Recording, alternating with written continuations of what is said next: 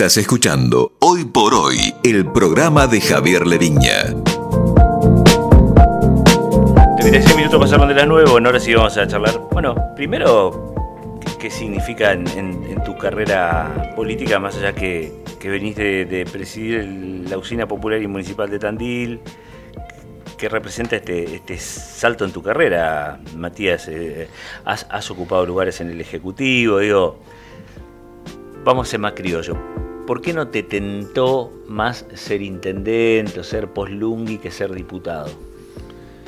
Bueno, vamos por parte. Primero, eh, obviamente que es un, es un orgullo, es un reconocimiento que, de todas maneras, eh, más allá de que hoy me toca eh, ser yo la persona, lo entiendo como un reconocimiento a un espacio político, a, un, a una gestión de gobierno, entiendo que es de las primeras veces que, se mira lo que se ha hecho en 20 años, entonces no, no puedo ser eh, creerme que, esto es por mí. Mm. Digo, uno ha hecho, ha aportado su granito de arena y en este último tiempo también sabemos que los cierres y los acuerdos son difíciles, ahí habría aportado un poquito más, pero fundamentalmente es un, esto es un reconocimiento a, a la gestión de Miguel y, a una gestión que transformó Tandil durante 20 años y que obviamente se mire porque además encabezar la, lista de la quinta, la quinta sección para los oyentes incluye más de 20 distritos de los cuales hay más de 1.600.000 habitantes, de los cuales más de la mitad es Mar de Plata. Entonces a, a todos los espacios políticos le tienta obviamente encabezar desde Mar de Plata. Esto te iba a hablar ahora, ¿no? Eh, siempre Mar del Plata y hasta Necochea. Le ganaron la pulseada a Tandil y acá vamos a hacer transversales a todos los partidos políticos. No siempre sí, al peronismo. Pero de hecho, el otro espacio político que compite contra nosotros dentro de Juntos es encabezado por un marplatense, el Unión por la Patria es encabezado por el ex intendente Pulti, en la, hoy, hoy digo. Así que me se parece. lleva todo Mar del Plata. Mar del Plata se lleva todo, entonces que, que Tandil tenga este reconocimiento para mí es un orgullo, porque a ver, nosotros siempre hablamos de, o nosotros porque sacamos pecho, porque los tandilenses desde hace un tiempo estamos muy orgullosos, nos visitan eh, familiares, amigos de otros lugares, y dice qué lindo está Tandil, y ahí sacamos el pecho y, empezamos a contarle. Y escuchamos que políticos de todos los espacios hablan de los 100 tandiles, eh, bueno, también para, para, exportar este modelo de gestión, también es necesario eh, que tandilenses pasemos a ocupar determinados lugares de discusión para una, para una provincia que a mi juicio hay que transformarla. Eh, y, digo esto porque muchas veces, bueno, dice, pero el contexto, la verdad es que este contexto complicado a nivel nacional y provincial lo tienen todo, y sin embargo Tandil ha sacado la cabeza hacia afuera. Y esto es producto de, un montón de cosas, pero sin duda que eh, la política, la conducción política, ha hecho un, un aporte importantísimo. Yo digo, siempre cuando me preguntan cuál es el activo más importante que deja esta gestión de gobierno del intendente Lungui, o que va a dejar cuando uno lo mira en retrospectiva. Y muchos pueden hablar de, lo tangible, ¿no? De, y si se lo preguntás mañana a Miguel, te va a decir, hicimos un hospital de niños. No, no, no, no, mañana te prometo, te lo digo ya ahora, por seguro que alguien está escuchando, o sea, yo no preciso mirar lo que hizo Lungui como la ciudadanía. Él dice que sigue por lo que queda por hacer. Más bien vamos a hablar de eso. Pero, eh, entiendo lo que decís vos. El concepto que yo tengo es, digo, me parece que esa cuestión, la, cuadra de cordón cuneta, que te la va a contar, el centro de salud, el hospital de niños, son cuestiones tangibles que obviamente todos valoramos. Pero el mayor activo que tiene esta gestión tiene que ver con lo intangible, que tiene que ver con el hacer con la gente. Eh, que, que, la usina es un ejemplo muy claro de este, esta, esta cuestión público-privado, mm. donde, donde Hoy, a mí, a mí me toca presidirlas desde hace ocho años. Eh, cuando asumí, era una distribuidora eléctrica. Hoy tenemos la disposición final de los residuos, tenemos una empresa de emergencias médicas. Somos pioneros en materia de energías renovables. Construimos dos parques solares acá, dos parques solares más en la región.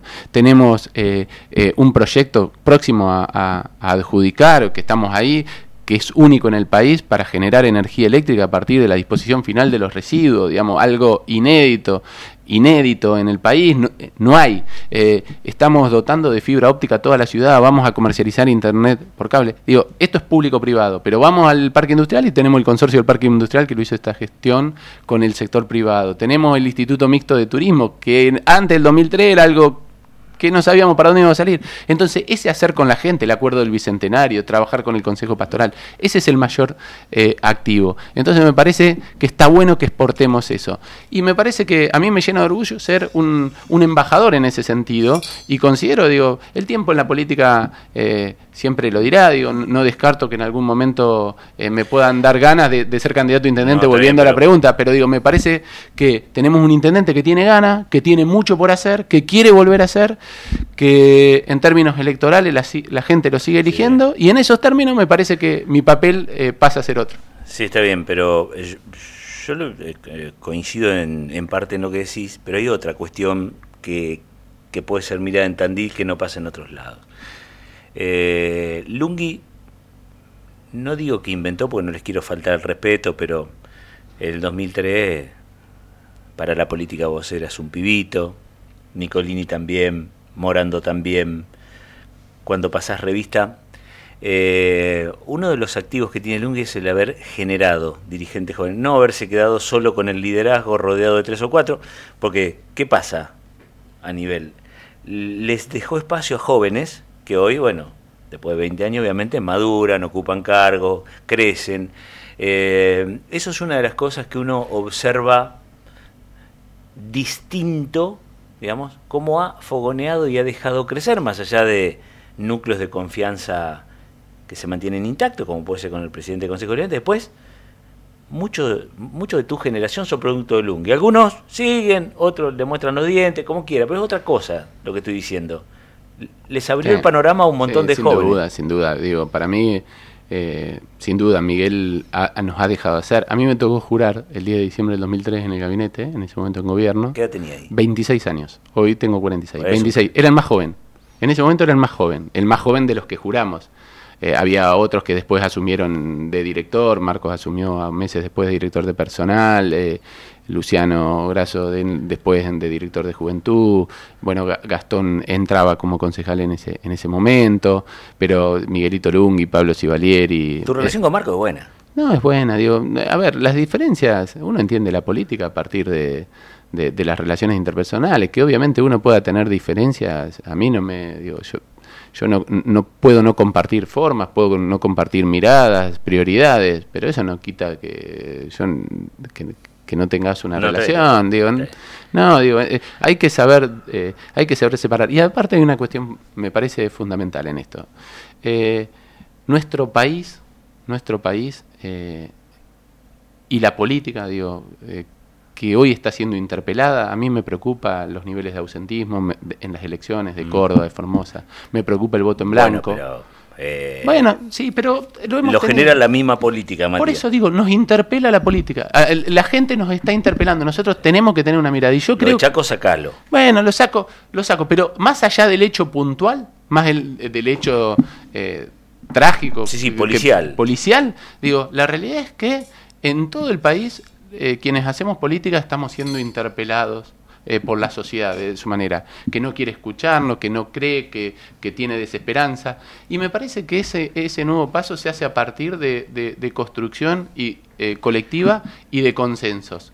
¿Por qué lo digo? Porque me parece que los tiempos por venir implican olvidarse de hablar de la grieta, olvidarse de hablar de, las diferencias con el otro y encontrar puntos en común. Y eso es lo que nosotros aspiramos. Y eso también es la razón de ser, por qué nosotros estamos en el espacio hoy de Horacio Rodríguez Larreta, con Gerardo Morales, con Diego Santilli y con Gustavo Pose.